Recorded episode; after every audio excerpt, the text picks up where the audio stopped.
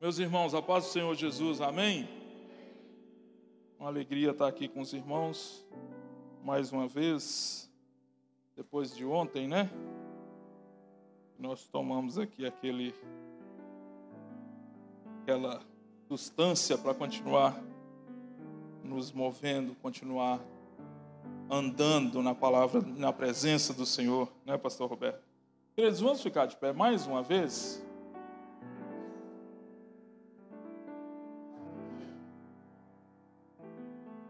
Vamos fazer mais uma oração nesse momento. A Bíblia diz orar sem cessar. Então nós vamos orar nesse momento. Eu peço que você estenda a sua mão e ore e peça a Deus pela minha vida nesse momento. Amém, irmãos? Senhor nosso Deus, nosso Pai, te agradecemos, ó Pai, por estarmos na tua casa. Te agradecemos, ó Deus, pela tua presença, pela tua misericórdia. Nós sabemos que o Senhor é bom, ó Deus, e a tua misericórdia dura para sempre. Por isso eu te peço pela minha vida, clama ao Senhor, ó Deus, para que eu possa falar, ó Deus, em teu nome para os meus irmãos nesse momento, em nome de Jesus. Amém. Amém. Pode se assentar, querido. Abra sua Bíblia em Lucas, capítulo 24, versículos 28. Obrigado, viu, querido? Lucas capítulo 24, versículo 28.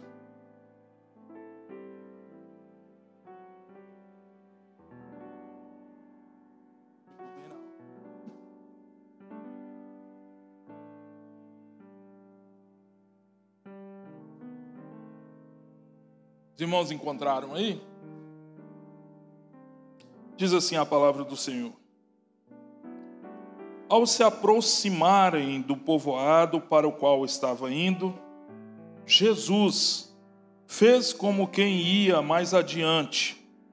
Mas eles insistiram muito com ele: Fique conosco, pois a noite já vem, o dia já está quase findando.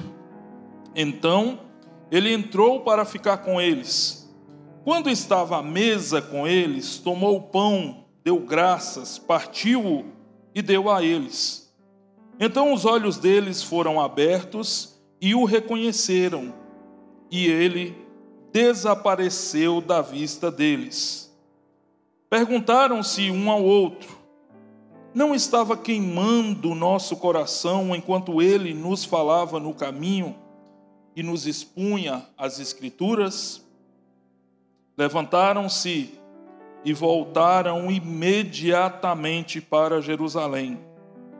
Ali encontraram os onze e os que estavam com eles reunidos, que diziam: É verdade, o Senhor ressuscitou e apareceu a Simão. Então os dois contaram o que tinha acontecido no caminho e como Jesus fora reconhecido por eles quando partia o pão. Amém, irmãos? Meus irmãos, você já teve alguma vontade, alguma vez na sua vida, algum desejo de fugir de alguma situação, de correr, de não ficar? É mais ou menos o que esses dois discípulos do Senhor estão fazendo aqui nesse exato momento. Eles estão fugindo, eles estão correndo, né? talvez temendo represálias, mas eles estão fugindo. Acontece isso às vezes na nossa vida. Acontece isso com nós, conosco, né?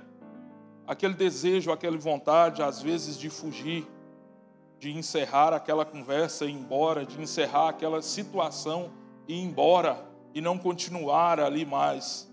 Nós passamos por isso. Eu me lembro lá quando eu tinha meus 12 anos de idade, ali na cidade de Jaíba, não tem tanto tempo assim, né? Porque eu sou jovem gente ali na cidade de Jaíba, e de vez em quando eu dava umas escapadas e ia tomar banho no rio escondido.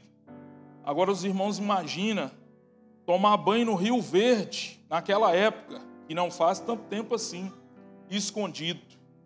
E nenhuma dessas ocasiões, eu não sei o que, que eu estava né, na cabeça naquela situação, eu peguei meu irmão, dois anos mais novo que eu, e falei, vamos comigo.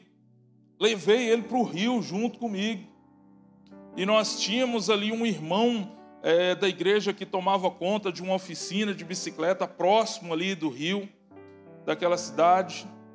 E nós deixamos as bicicletas ali na oficina dele e descemos e fomos tomar banho nesse rio escondido. E eu tô lá tranquilo dentro da água, numa alegria, menino na água, irmãos. Bom demais. Feliz, satisfeito e alegre. Num dado momento, um dos meninos que estavam ali comigo, a menina aiada da igreja, né? Que a gente juntava e ia é, tomar banho lá escondido, às vezes brincar e dava trabalho para os porteiros ali na igreja. Aí a gente está ali naquela situação, a turma todinha tomando banho. Num dado momento, um dos meninos chama minha atenção ali, Wesley, Wesley, presta atenção. Olha para cima do barranco. E aí, irmãos, eu olhei para cima do barranco. Quando eu olhei, aquela água congelou. É como se eu tivesse lá no, no polo lá, né? No polo norte, tudo congelado. A minha mãe, irmãos, estava parada escorada no barranco, com a mãe, com a mão assim, aquelas poses típicas de mãe, sabe? Com a mãe, com a mão aqui no barranco e a outra aqui desse jeito olhando para nós lá embaixo tomando banho. Minha mãe até então nunca tinha pegado a gente tomando banho escondido. Ela nunca sabia que eu tomava banho escondido. Mas essas coisas não ficam ocultas da mãe da gente. E ela passou na avenida, viu as bicicletas na oficina e chegou e foi perguntar a um dos rapazes que estava tomando conta da oficina ali e ele teve que entregar a nós. E aí, quando eu olhei para ela, pastor Washington, eu tentei sacudir logo meu irmão e meu irmão todo feliz, primeira vez que tinha ido, todo alegre, todo satisfeito, e eu sacudi ele, falei: presta atenção em cima lá do barranco. E ele olhou e a reação foi a mesma minha. Sai nós dois e os colegas nossos de dentro da água. Meu pai tinha uma loja nessa época lá na praça do mercado. E aí minha mãe olha para nós e fala bem assim comigo: Você vai direto para casa. E olha para meu irmão e fala bem assim: E você passa lá no serviço de seu pai, avisa para ele que eu estou querendo conversar com ele em casa agora, mas tem que ser agora. Pede para o rapaz que ajuda ele a tomar conta lá e vem para casa agora. Irmãos, nesse trajeto que eu peguei a minha bicicleta e vim para casa, eu pensei um milhão de coisas. Eu vou fugir, eu vou correr. Será que meu pai não tem nenhum amigo? Não, a gente não tinha parentes nessa época lá. Avó, minha avó morava aqui em Montes Claros e passou pela minha cabeça: será que eu não consigo um amigo do meu pai para me dar uma carona para mim ir para Montes Claros, ficar lá na casa da minha avó um tempo? Eles vão me matar. Minha mãe não vai deixar isso barato. Eu tenho certeza que ela já chamou meu pai, porque meu pai, né? Ele moreno, alguns dos irmãos já conheceram ele aqui. Com certeza ele ia cuidar da execução da gente ali melhor do que ela. Então passou muitas coisas pela minha cabeça, inclusive fugir. Em alguns momentos da nossa vida, irmão, isso passa pela cabeça da gente. Os dois discípulos de Jesus, eles estão aqui nesse momento fugindo. Eles estão aqui correndo, talvez, da provável perseguição. É lógico, o líder deles foi morto. Prometeu que ressuscitaria, mas já se passa três dias aqui e nada acontece. E eles estão voltando para a zona de conforto. Eles estão voltando para onde era mais confortável para eles. Eles estavam voltando para onde eles conseguiriam mais segurança. A terra deles, Emaús. E eles estão desistindo de tudo que o Senhor prometeu, de tudo que o Senhor falou, de tudo que o Senhor ensinou. Nós sabemos que os discípulos, irmãos, assim que Jesus morre ali na cruz, assim que Jesus é crucificado, eles ficaram dispersos. O próprio Jesus ensinou isso, que se feriu o pastor, as ovelhas ficariam dispersas, né? O Senhor ensinou. Eles estão voltando no caminho, conversando, batendo papo. sobre o presente momento, sobre tudo que aconteceu com eles. Acontece que o texto conta para nós que Jesus começa a andar junto com eles no caminho. Que Jesus encosta, aproxima-se deles e continua, vai andando com eles ali. Mas eles não percebem que é Jesus. Porque quem está apegado no passado não consegue enxergar lá no futuro. Quem está apegado ao passado não consegue entender o que está acontecendo no presente. Por quê? Porque está apegado ao passado.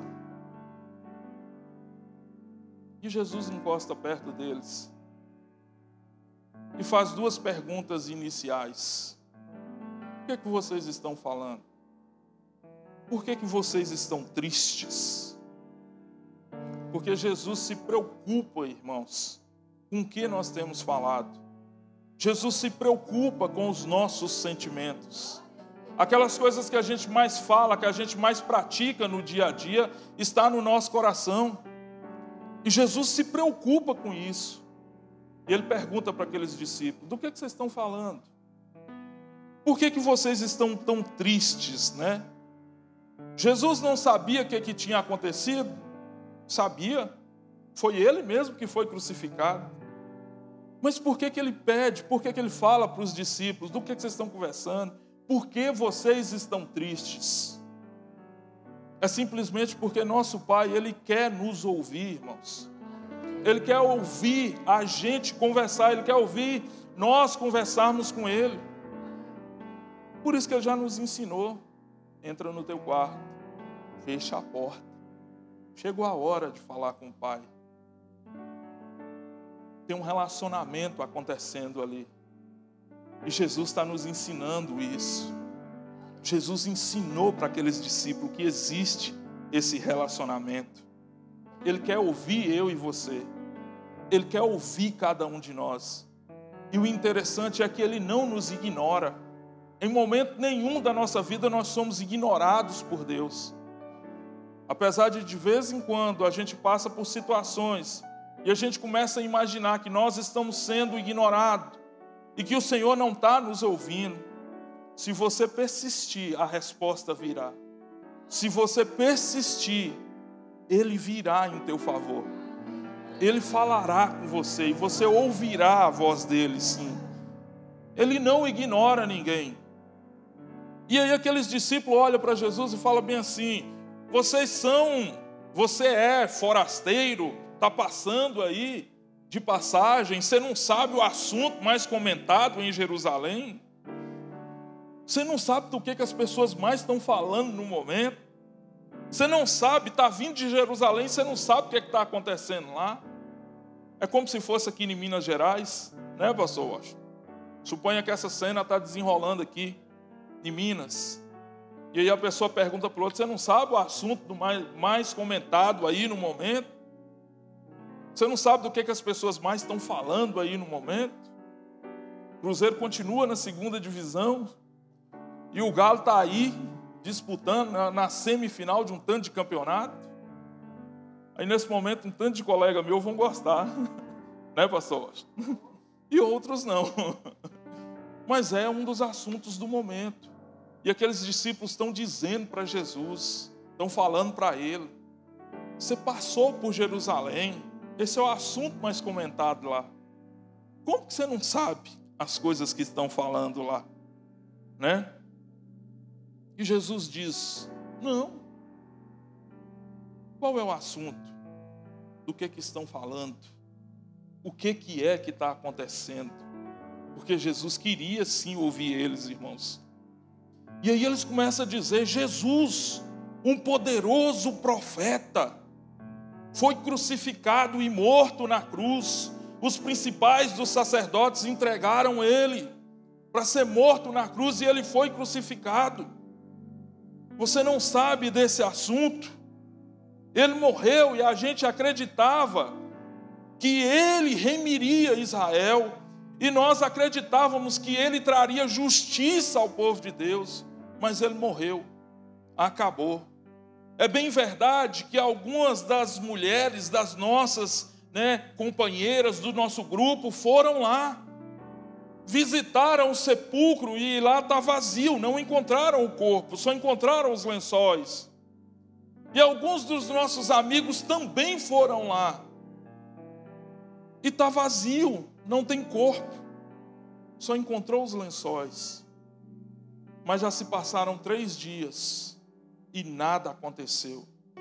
Por isso nós estamos voltando, por isso nós estamos de volta. Nesse momento, irmãos, esse texto ensina uma coisa muito interessante para nós.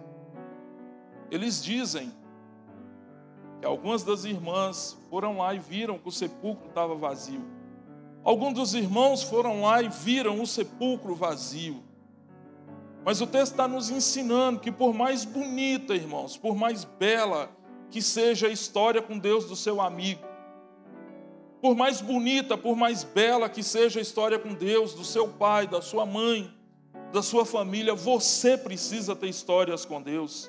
Você precisa ter um relacionamento com Deus. Você precisa se envolver com Deus. Você precisa ter histórias para contar. Você precisa ter relacionamentos com Deus para dizer para as outras pessoas. As histórias dos outros podem ser linda, pode ser bonita mas você precisa ter as suas. Intimidade.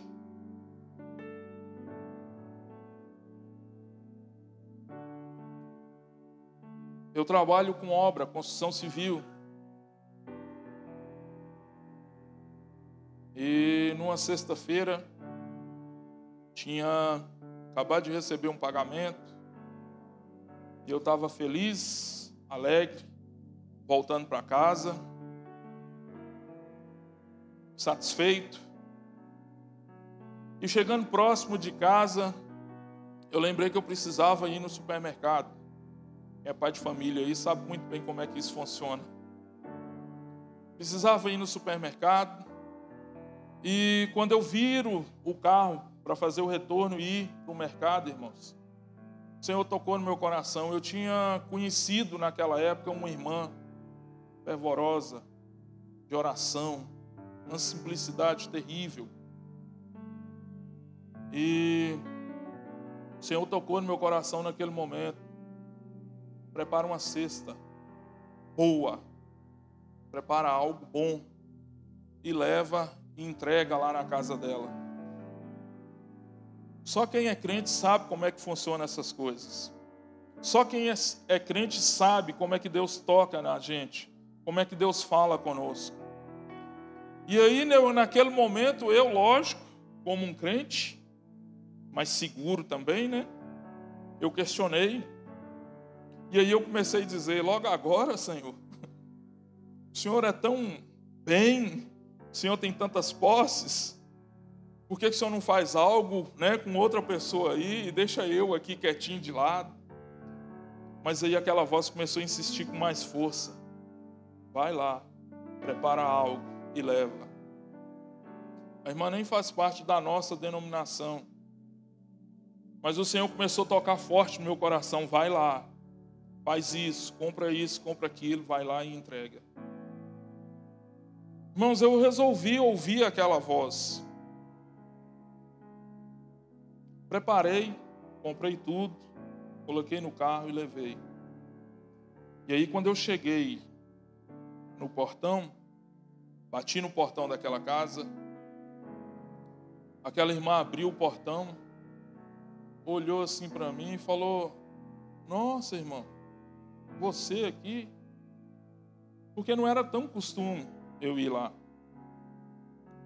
E aí ela olhou assim para mim, olhou para as coisas e falou bem assim: Isso é para mim? Eu falei: É. Aí ela disse: Antes de me entregar, entra aqui um pouquinho.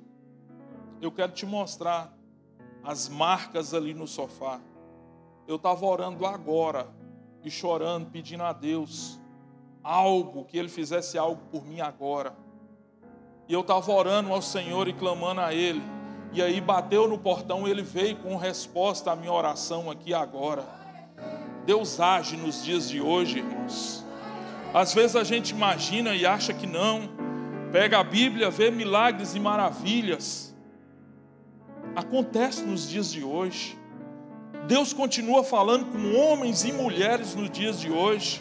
Deus continua chamando pessoas no dia de hoje para caminhar junto, para ter relacionamento. Deus continua instruindo nos dias de hoje, meus irmãos. Se você não tem história para contar, busque e o Senhor vai te dar. Às vezes o Senhor ele provoca confronto em nossa vida. Como um bom pai que às vezes nos provoca, Deus também faz isso. Eu me lembro de uma história e eu gosto de onde eu vou contar ela. Nós fomos toda a turma lá de casa, a, minha família, numa piscina. E a gente estava ali divertindo. E eu, minha esposa e meus 300 meninos. Daí um colega nosso me ligou e falou bem assim: você podia ir lá em casa buscar a turma lá, porque eu já estou chegando. E aí eu peguei o carro e fui lá buscar a turma dele, a família dele. E aí, quando eu cheguei lá, irmãos, minha esposa estava com o meu pequeno. Né, nessa época ele tinha três anos de idade. Ela estava com ele no colo lá o tempo inteiro dentro da piscina e a piscina funda. E ele o tempo inteiro falando: me solta, me solta, me solta, me solta. E ela: como que eu vou te soltar? A piscina é funda, se eu te soltar, você afunda. E todo o percurso, enquanto eu fui e voltei, ela lá dentro, segurando esse menino, aquela coisa toda. E aí, quando eu cheguei, ela já estava nervosa já, e falou: Ó, oh, vê o que, que você faz com esse menino aqui. Aí eu entrei dentro da água, peguei ele, com toda boa vontade que os pais têm de ensinar. E ele continuava gritando: Me solta, me solta. O que, que eu fiz? Soltei. Ele afundou. Afundou, quando ele voltou, ele já veio igual um gato tentando segurar naquele desespero. Naquele dia eu ensinei para ele que é perigoso descer no fundo da água. Às vezes o Senhor provoca isso em nós. Às vezes a gente começa com algumas rebeldias, querendo que o Senhor faça isso, faça aquilo, e Ele dizendo não é por aí. E Ele permite que algumas coisas aconteçam para que sirva de ensinamento, para que sirva de instrução para nós. E a gente vai aprendendo com essas situações, irmãos. A gente vai aprendendo com as instruções que Deus vai provocando em cada um de nós. A gente vai aprendendo com um Pai que está nos instruindo o tempo todo, irmãos, nessa caminhada. Jesus olha para aqueles discípulos e diz assim: vocês demoraram a entender, demoram a crer, nécios de coração. Demoraram a perceber, a entender o que os profetas já disseram, que era necessário que o Cristo, e ele diz dessa forma, não um profeta, mas o Cristo, nesse momento lembrando para eles que ele é o Messias não apenas um profeta, mas o Cristo já anunciado. Era necessário que o Cristo sofresse essas coisas para que ele entrasse na sua glória. Era necessário que ele padecesse. E por que, que era necessário que o Cristo padecesse? Um dos motivos, uma das explicações, uma das razões para o Cristo ter que padecer está aqui de pé nesse momento. Outro motivo, outra razão para Cristo padecer, está sentado aqui nessa igreja nesse momento. Foi por mim e por você, irmãos, que Jesus morreu naquela cruz. Foi por mim e por você que ele se sacrificou. Foi por mim e por você que ele entregou a vida dele naquele Calvário. Foi por nós. Era necessário que o Cristo padecesse. Aí ele volta lá em Moisés lá nos profetas e explica toda a situação, tudo de novo para aqueles discípulos. E eles chegam no destino final, na cidade de Emaús. E aí acontece aquele texto que nós conhecemos. Jesus faz com que ia mais adiante. E eles começam a insistir com ele. Fica, Senhor, porque já é tarde. A estrada é perigosa, o caminho é perigoso. E aqueles dois discípulos começam a insistir com Jesus sem saber que era ele, para que ficasse em casa. E o interessante é que o texto está aqui contando para nós que ele entra, dá graça, parte o pão, distribui entre eles e desaparece. Eles insistiram para que ele entrasse. E às vezes, irmãos, nós não permitimos que Deus faça morada dentro da nossa casa. Às vezes ele entra e apenas faz visita, é apenas um momento. É apenas um momento. E aí a gente não traz ele para dentro. E os discípulos estão trazendo, chamando ele, convidando ele para entrar. Não apenas permitindo que ele entrasse, mas trazendo o Senhor para dentro de casa. A partir do momento que eu e você trazer Cristo para dentro da nossa casa, as coisas mudam. Situações desembaraçosas serão resolvidas pelo poder e pela presença do Senhor Jesus na nossa vida. É necessário trazer Cristo para dentro de casa, irmãos. E quando Jesus desaparece, eles olham um para o outro e começam a questionar: era Ele. Eles reconhecem Jesus no partir do pão. Só reconhece Jesus no partir do pão quem tem intimidade com Ele. Só reconhece Jesus à mesa partindo o pão quem já partilhou o pão com Ele várias outras vezes, irmãos. É isso que o Senhor está provocando em nós no presente momento. É isso que o Senhor está provocando em nós. Ele quer sentar à nossa mesa, quer participar da nossa rotina diária, quer participar da nossa vida. Às vezes isso vem com confronto com situações indesejadas, mas é para o nosso crescimento. Lá em Mateus, em Atos, no capítulo 5, conta para nós que o sinédrio se reúne, pega os apóstolos, pega os discípulos e batem, machucam eles.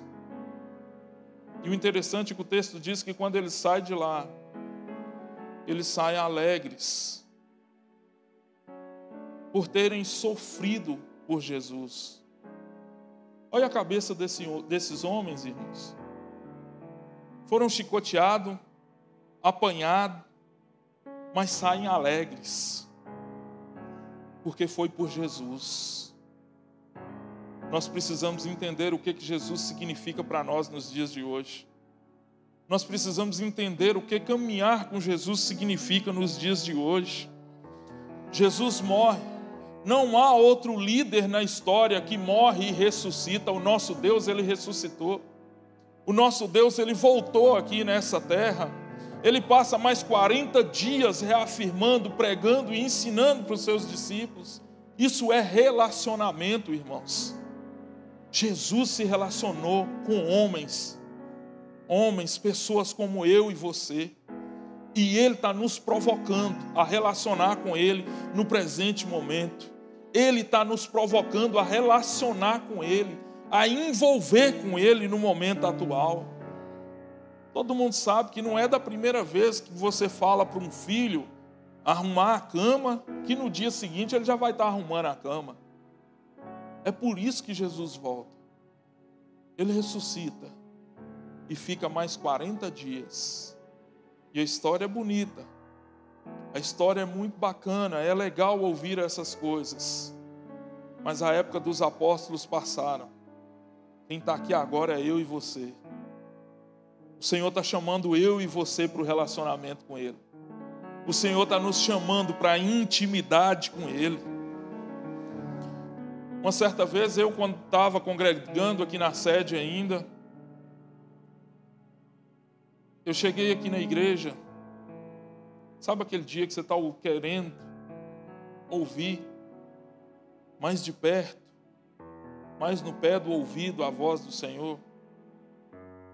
E você está como se fosse um menino, querendo ouvir a voz dele, querendo que ele fale algo com você individualmente. Crente sabe como é que funcionam essas coisas. E eu cheguei aqui no culto, entrei, operava aqui, ajudava.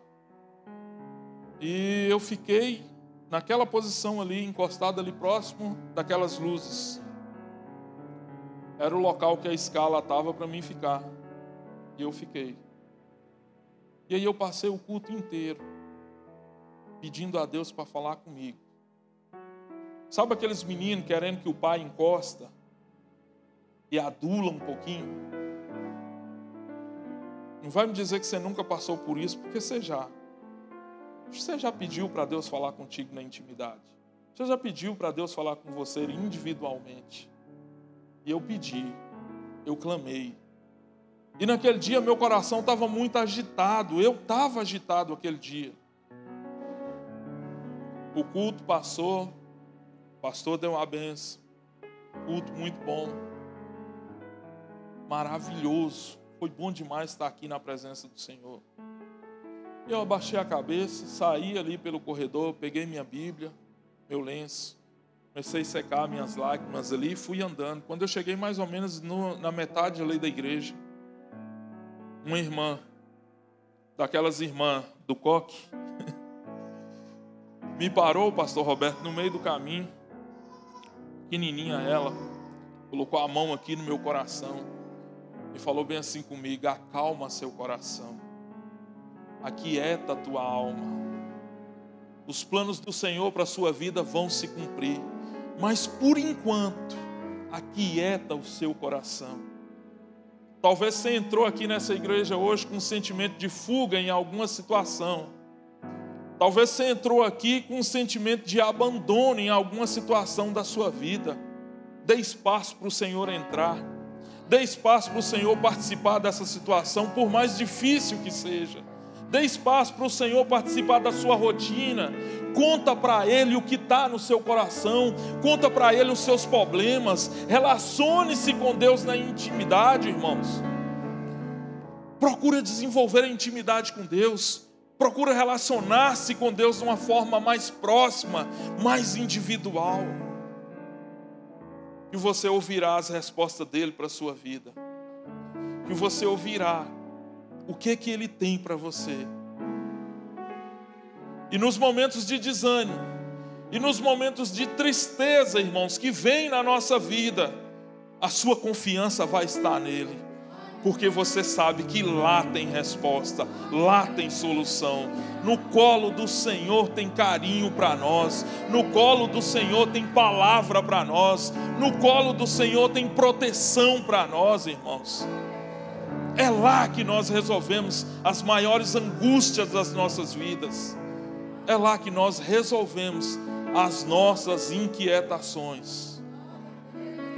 Deus abençoe a vida dos irmãos,